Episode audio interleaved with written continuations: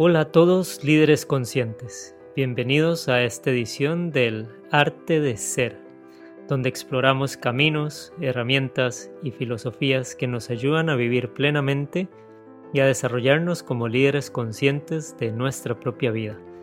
Mi nombre es Rodolfo Carrillo, chamán del liderazgo consciente, consultor, facilitador, coach, autor y creador del modelo Ser. Estoy muy feliz de que estén aquí conmigo. Si quieres conocer más del modelo y de tu estilo de liderazgo, visita mi página web serliderazgo.com. Bien, hola a todos y a todas, espero estén muy bien. Hoy acá con este tema de ser y el ego. Ese ego, y en algún momento eh, lo consideré el gran enemigo de mi camino espiritual. Mata al ego, aniquílalo. Esas eran palabras que resonaban en mi mente, en mi camino. Pero matar qué? Hay varios significados eh, que se utilizan para el ego. Uno psicológico, derivado de Freud, que habla de la psique que reconoce el yo o que se reconoce. y uno coloquial, que se refiere a una autovaloración excesiva esa idea de que una persona que tiene mucho ego, o sea, que se cree mucho, o sea, tiene un, alto valor de sí misma en exceso, eh, y uno espiritual, Hay otros también, en este momento nos vamos a enfocar en este espiritual, que se refiere a aquella imagen de un yo que no es el espiritual, Entonces, pero eh, todo eso es bastante, o para mí era bastante difícil de entender. Es importante entender que la palabra ego deriva del latín, que significa yo. Y, y hoy me quiero referir justamente a la forma en que se utiliza el ego, pero en el camino espiritual, que ha sido mi camino. Y aunque, bueno, como les decía, hay muchas otras formas de definirlo, y usualmente lo, lo, nos referimos al, al concepto de yo, ¿verdad? que me hace sentir separado. Y en ese camino espiritual es, ese concepto de aquello que eh, me da la sensación de carencia, que me desidentifica con la divinidad, o sea, que me separa de la divinidad. Es quien en el camino espiritual cree que avanza y crece, quien cree que al mismo tiempo le falta o que merece y, por ende demanda. Es quien se, se piensa más que otro o menos que otro. Y por ende también es aquel que nos mantiene eh, en estado de sufrimiento, en estado de separación, de carencia, de ignorancia incluso. Y por eso es que en muchos caminos y algunas personas hablan de matar el ego, de aniquilar la identificación que podamos tener con él. Durante un tiempo me dediqué a intentar deshacerme de mi ego, a trabajar en, en quitarlo de mí. Pero en algún tiempo ignorando, no permitiéndome reconocer que tenía deseos, que tenía pensamientos de separación, que jugaba de víctima, o sea, ignorando toda esa dinámica. A veces abiertamente negando esos deseos, o sea, reprimiendo aquello que quería, eh, prohibiéndome eh, dar, dar paso a esos deseos. E incluso llegué a un punto donde, ser, donde, fui capaz de negar mi propio ego hasta tal nivel que un día creí que había llegado a ese punto donde ya no estaba. Y poco recordaba en ese momento una de las frases que más me gusta del libro de la sabiduría de Osho, donde dice, y cuando creas que has llegado, oh cuidado, porque ese es tu ego hablando. Palabras más, palabras menos, algo así dice en el libro. Y, y por supuesto, el camino espiritual tiene una forma, entonces siempre tiene una forma de hacernos ver la realidad. Y sin duda alguna, el camino se encargó de, de hacerme ver que todavía no estaba ahí, que todavía había bastante camino más que recorrer, que recorrer. Entonces, ¿cómo y qué? ¿cómo lidio con mi ego y qué hago con él? La respuesta es más sencilla de lo que me gustaría que fuera. Y son tres palabras, reconocerlo, aceptarlo y amarlo. Lo primero es desarrollar la capacidad de reconocer al ego, darse cuenta que es al ego el que le hace falta, es al ego el que desea, es el ego el que se hace víctima del mundo, el que piensa en el otro como un ente separado.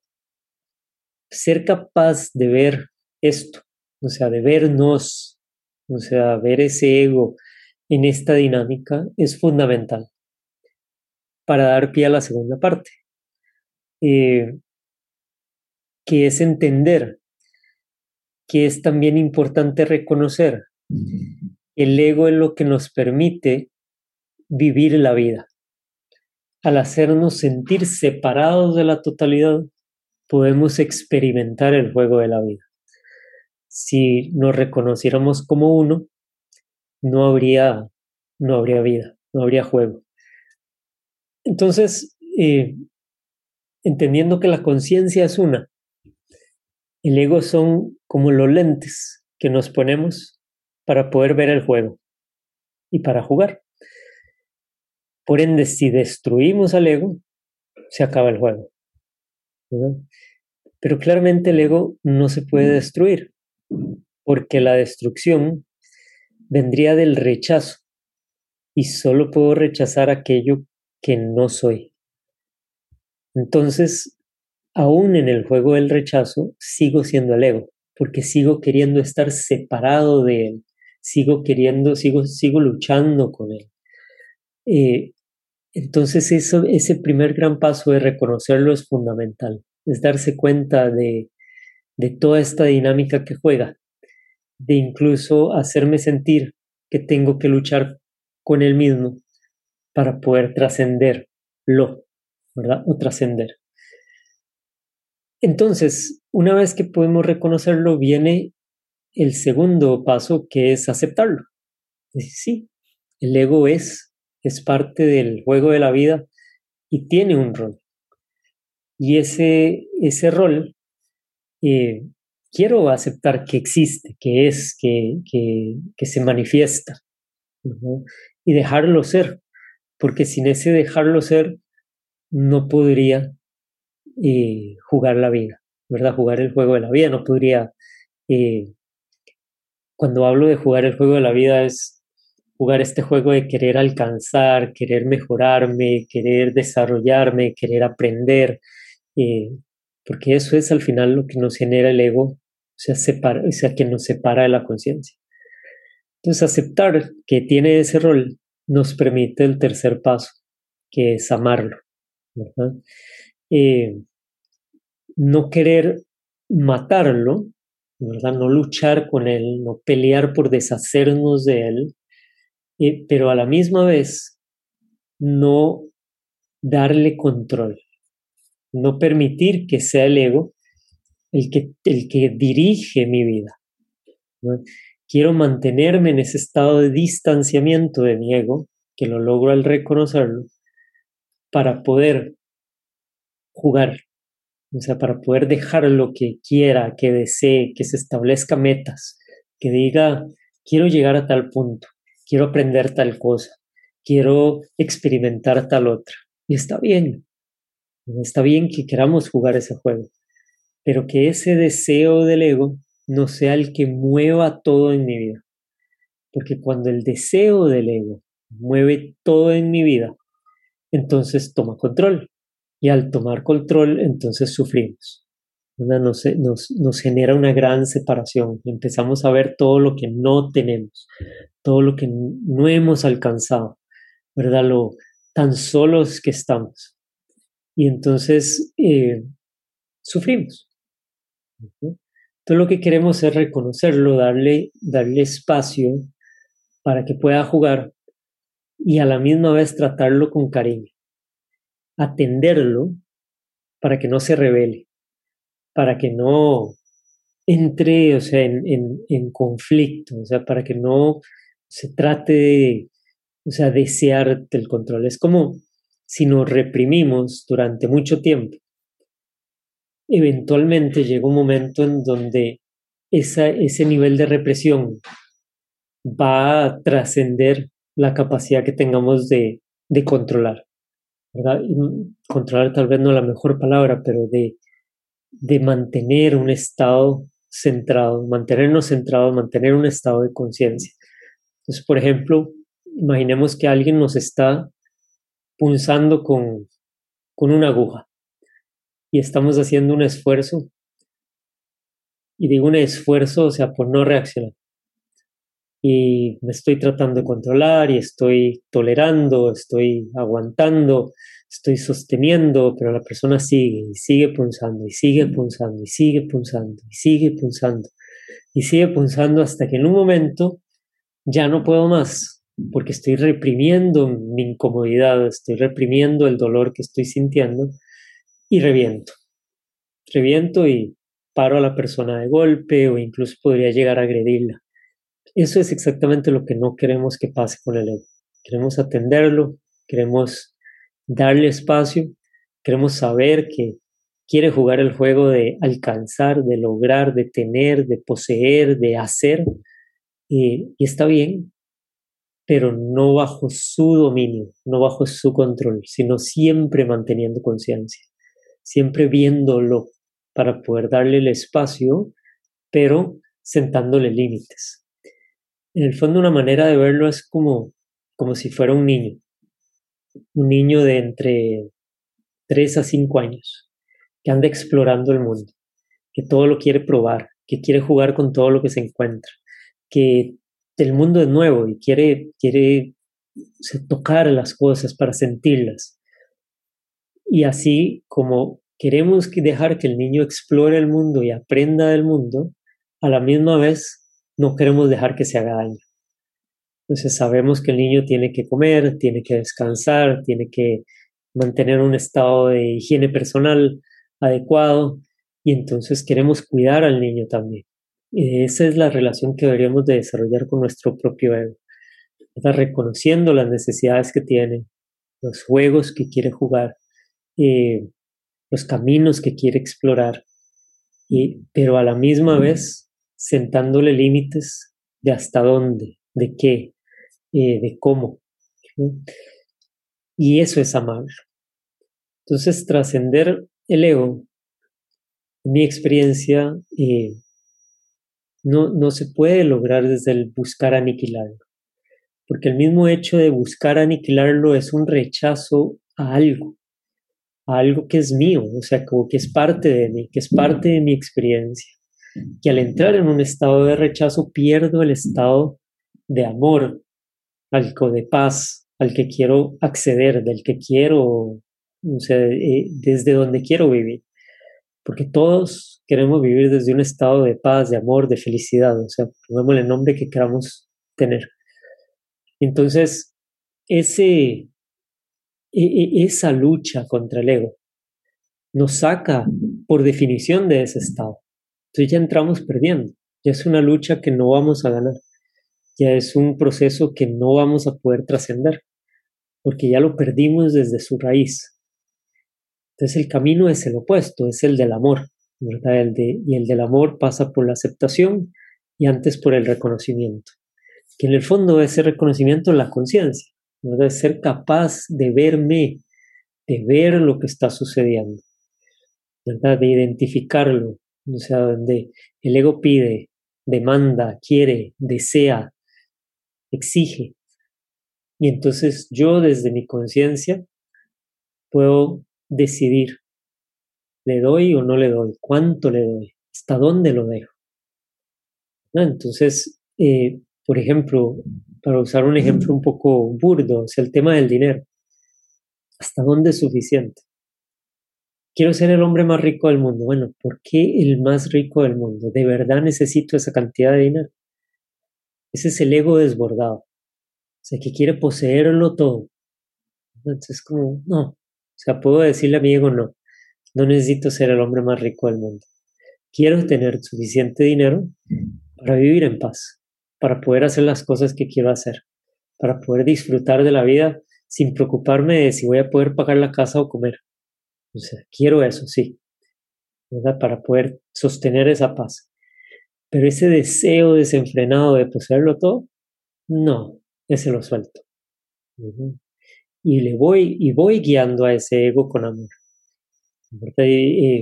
igual, el tema de, las emociones eh, derivadas de las historias que se cuenta la mente, o en este caso el ego. Que el otro no tiene derecho, que el otro no puede hacerme eso, que no se vale que... Está bien, está bien, o sea, el otro no tiene derecho a hacerme daño completamente. ¿verdad? No tengo por qué dejarme, dejar que le pasen por encima, encima a mi ego, dejar que lo maltraten, que lo humillen, o sea, no, no tengo por qué. Pero transformar ese poner un límite a agredir al otro, ya no, ya ahí quiero sentar, o sea, el, el quiero que entre la conciencia y limite a ese ego, ¿verdad? Y le diga, no, o sea, vamos a sentar el límite, vamos a establecer hasta dónde dejamos que el otro llegue. Pero no vamos a buscar represalias, pero no vamos a buscar agredir al otro. ¿Por qué? Porque al caer en la agresión al otro nos hacemos daño a nosotros mismos. ¿verdad? Caemos en riesgo, ¿verdad? De hacernos daño a nosotros mismos. Entonces, es este juego de, conciencia, de reconocer lo que el ego quiere, lo que desea, el, impulso, los impulsos que tiene y autorregularlos desde el reconocimiento. Sin que tome control, eh, pero sin, sin tratar de negarlo, destruirlo. Y ese es, para mí, el, el, el camino del budismo es, es, es, el que me resuena más. Para mí ese es el camino del medio, ¿verdad? O, ese, o esa experimentación, ese juego con el ego ha sido para mí el caminar el camino del medio con mi ego, ¿verdad? Sin luchar con él, sino en esta dinámica de reconocerlo, aceptarlo y amarlo. Entonces es, es una danza. Una de las formas en las que en las que me fue más, o me ha sido más interesante poder reconocer mi ego es con la duda. y cuando hablo de la duda es en mi camino, o sea, si debo hacer esto, no debo hacer esto. Justo antes de, de, hacer esta, este podcast, estaba sintiendo si esta era una conversación que quería tener en público o no. y surge la duda, ¿quién soy yo para, para hablar de esto. Y ese es, e, esa duda he aprendido a reconocerla, pero más que reconocerla, aceptarla y amarla. Porque el día que yo me diga a mí mismo, sin duda alguna, o sea, sin pensarlo dos veces, yo tengo que hablar de esto. Yo tengo que comunicar esto porque yo sí sé. Ese día es mi ego hablando. Entonces, aprender a escuchar mi propia duda como un recordatorio de mi ego, o sea, de no dejar que mi ego sea el que, el que crea que lo sabe todo, el que eh, se sienta superior al otro, sino que utilizar la duda para poder mantenerlo en jaque y poder decir, ok, un momento, sí, hay cosas que hemos experimentado, hay muchos caminos que hemos recorrido, eh, hay muchísima eh, autoexploración que hemos hecho, pero aún así, o sea, siempre hay que tener, o sea, siempre quiero tener la humildad del que puedo aprender más, la humildad del que lo que yo tenga para compartir puede no ser la verdad con V mayúscula. ¿no? O sea, puede ser mi verdad, mi experiencia, pero, pero no llegar a hablar desde la verdad con la V mayúscula porque ese sería mi ego hablando. Entonces, eh, eso ha sido una de las herramientas más poderosas que yo he tenido para poder mantener mi propio en jaque. Y es ese, o sea, el, saber que mientras tenga la duda, eh, mi ego no ha tomado control. Y, puedo, y puedo jugar, jugar con él. Creo que jugar es una buena palabra. O sea, jugar el, hasta dónde. O sea, este, el, el pensar, o sea, el cuestionarme si lo que estoy compartiendo, o sea, compartiendo, viviendo, experimentando, compartiéndome la historia en mi mente, o sea, si es verdad con V o es mi verdad con, con V mayúscula o, mi verdad con V pequeña, ¿verdad? Y, y si tengo derecho a mi verdad con V pequeña, pero no para confundirla con la verdad con V mayúscula. Y, y es, y es, eh, ha sido una dinámica muy interesante. Y es mi recomendación, ¿verdad? Para con, para con quien quiera danzar con su ego. Y es ese, ese aprender a escuchar. No es de la certeza, sino desde la mente de principiante, que es de hecho uno de los principios que comparto en, en mi modelo, el modelo ser, ¿verdad? Que es esa mente de principiante que es el escucho, pero siempre con el deseo de ir más profundo, de entender más profundo, de saber que no tengo ya todo lo que necesito saber, sino que siempre hay un poco más que puedo explorar, que puedo entender, que puedo, donde puedo profundizar. Y, esa mente de principiante también mantiene nuestro ego en jaque. Por supuesto está el otro lado también, ¿verdad? Que es el ego aquel que se cuenta la historia de que nunca soy suficiente, ¿verdad? O sea, de que nunca alcanza, de que no soy nadie para, compartir. No soy nadie para, eh, para hacer lo que estoy haciendo. Entonces, le damos vuelta, ¿verdad? Y decir, bueno, si no soy yo, ¿quién? ¿Verdad? Si no lo comparto yo, ¿quién lo comparte? Si no lo hago yo, ¿quién lo hace? Eh, y, y darnos esa oportunidad de jugar. Literalmente de jugar el juego de la vida, de probar qué pasa mientras no esté jugando con el bienestar del otro, sino que esté eh, realmente entregándome para el bienestar común, entonces, o sea, ¿por qué no? O sea, ¿por qué no lo puedo hacer?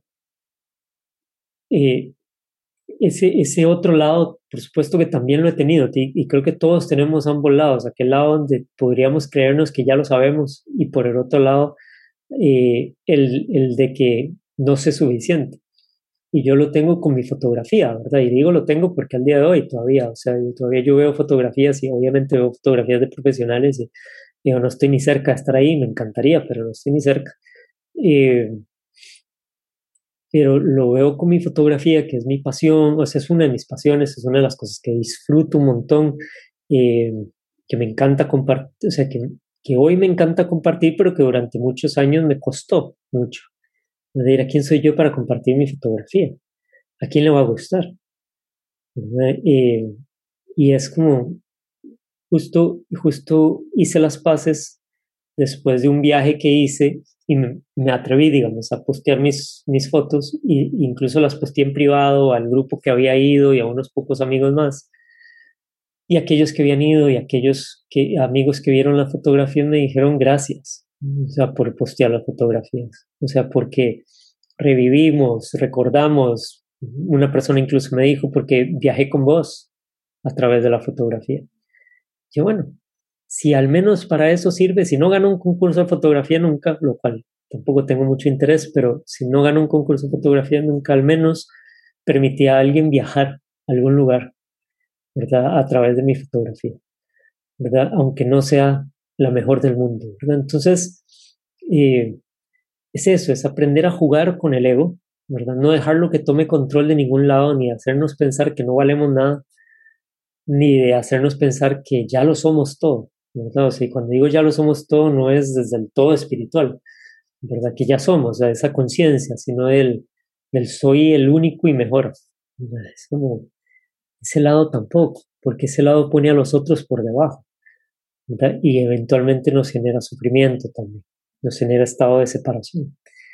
Entonces, es, es, ese reconocimiento, ese, ese estarlo observando constantemente para poder trascenderlo eh, al aceptarlo y al amarlo, ¿verdad? Amar ese juego que, que presenta, ¿verdad? Esa dinámica que presenta, ese, ese, a nadie le va a gustar, que bueno, hey, pero juguemos, o sea, compartámoslo, a ver si a alguien le gusta.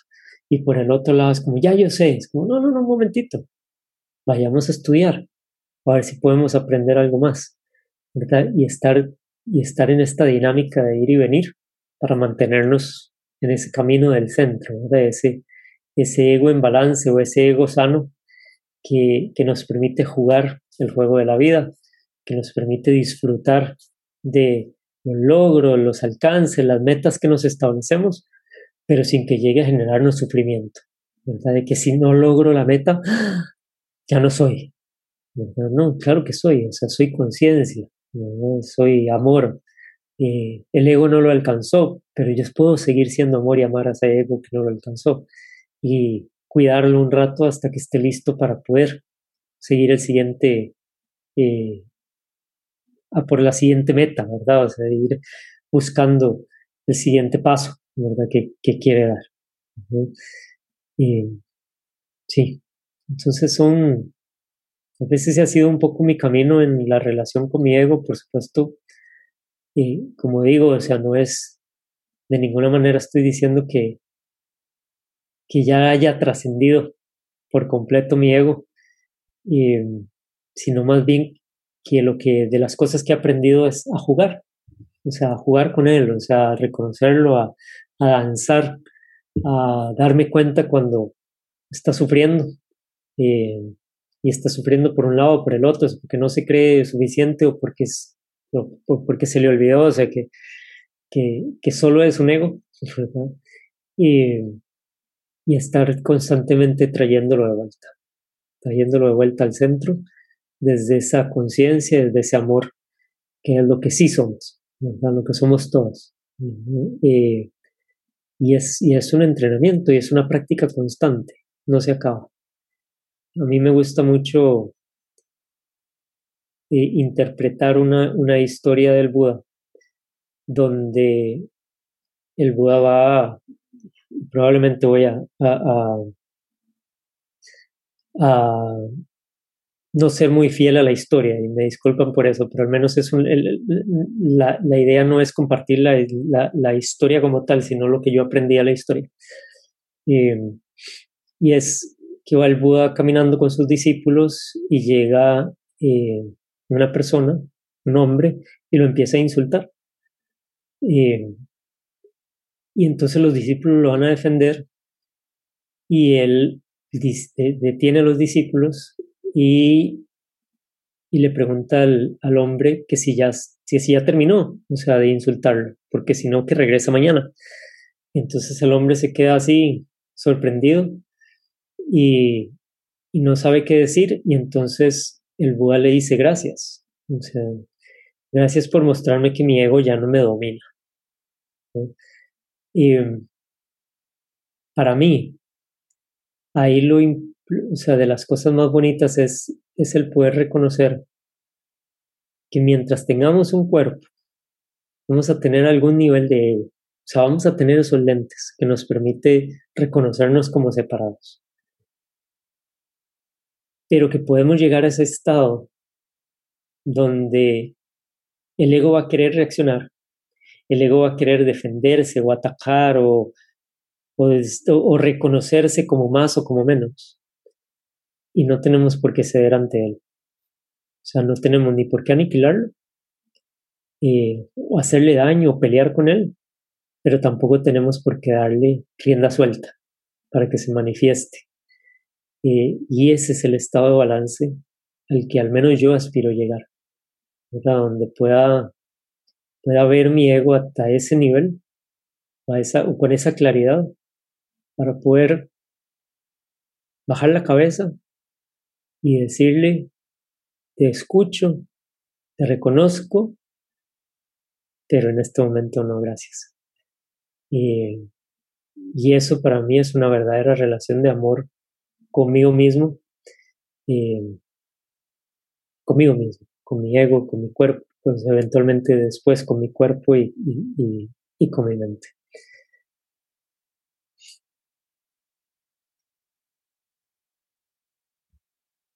Creo que por hoy, por hoy eso es lo que tengo para compartir. Les agradezco profundamente el acompañarme en este camino. Espero que el espacio les sirva para, para desarrollar la conciencia de su propio ser. Y Didier dice, mi ego, mi falta de conocimiento personal ha lastimado a muchas personas en el pasado y siento pena y dolor por no haber por haber perdido o haber lastimado. Mm. Sí, yo, le, yo te diría que lo más importante, volver al punto de amar al ego, ¿verdad? Y amar al ego es ayudarlo a sanar, porque quien está sufriendo ahí es el mismo ego, que se reconoce como el victimario. Como el que hizo daño, como el que no fue lo suficientemente bueno para tratar al otro con amor. porque la conciencia es, y el amor ya está en nosotros. En ese momento fue el mismo ego el que se perdió y es el mismo ego el que en este momento no se perdona. Entonces, lo que queremos es ayudarle a ese ego a perdonarse para de aquí en adelante, que es con lo único que podemos trabajar, es con este momento y los que vienen en el momento que se presente, ser un ser, un, ser, un ser humano diferente, Ser, ser, ese ser humano que queremos realmente ser. pero empieza a contratar a nuestro ego con amor. De nuevo, o sea, muchísimas gracias por, por escucharme, por acompañarme en este camino. Espero de verdad les sirva para desarrollar la conciencia de su propio ser. Si les gusta el contenido, compártanlo. Eh, me pueden seguir por acá, por Facebook, o me pueden seguir en las distintas plataformas de podcast, Spotify, Apple, Google, eh, y en redes en general, Facebook, Instagram y LinkedIn. Muchísimas gracias por ser, por contribuir a mi propósito de elevar la conciencia en el mundo y más importante para mejorar el bienestar de todos los seres. Nos vemos en el próximo episodio. Muchas gracias.